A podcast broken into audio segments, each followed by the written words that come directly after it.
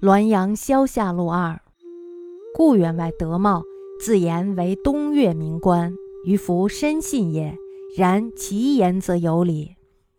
员外顾德茂呢，自己说他是东岳的名官，我呢是不怎么相信的。但是呢，他说的话却是非常的有道理。以前呢，在裘文达公家，他对我说：“明思重贞妇，而亦有差等，或以儿女之恋，或以田宅之风。有所系恋而弗去者，下也。不免情欲之萌，而能以礼义自克者，次也。心如枯井，波澜不生，富贵亦不睹，饥寒亦不知，利害亦不计者，斯为上矣。如是者，千百不得一，得一则鬼神为其敬。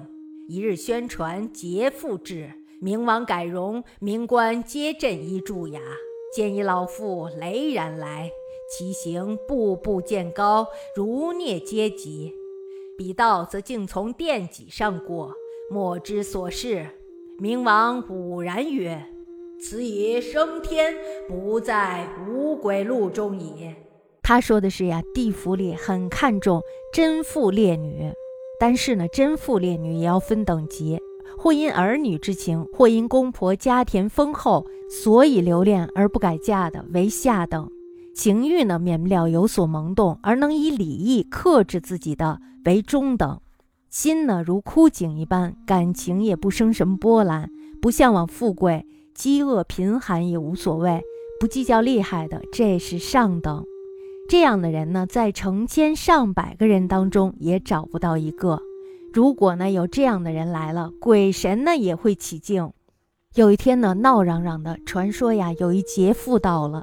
这时候呢，阎王他就脸色非常的严肃，各个阴官呢也都整理好衣服，站起来迎接。只见呢，这位老妇人很疲惫的走了过来，她好像呢脚下踩着台阶儿一样，步步登高。等到了阎王殿，竟从殿顶上走了过去，不知道要到哪儿去。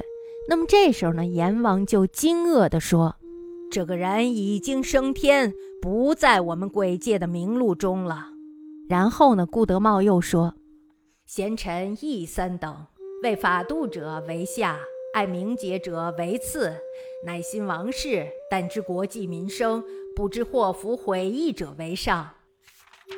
贤臣呢也分三等，害怕法度的是下等。”爱惜名声气节的是中等，忠心于朝廷，只知国计民生大事，不计较祸福毁义的为上等。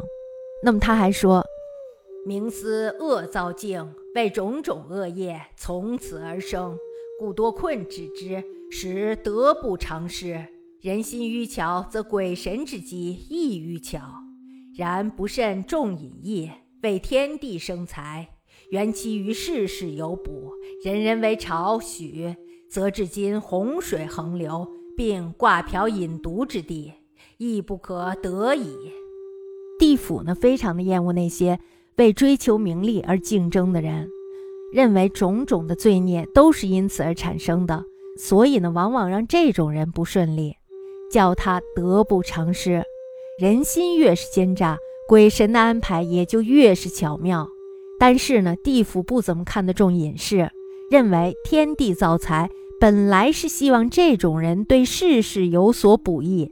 如果呢，人人去当曹富许由，那么至今这个世界上仍然是洪水泛滥，连挂瓢的树、让牛犊饮水的地方也不会有了。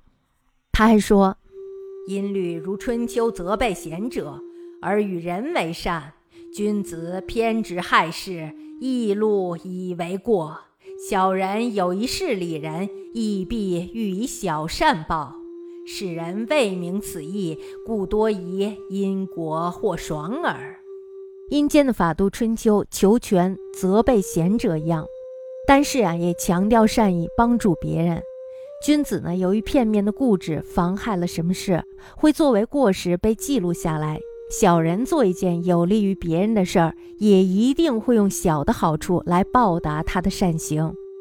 世上的人不明白这个道理，所以呢，往往怀疑因果报应也许是有误的。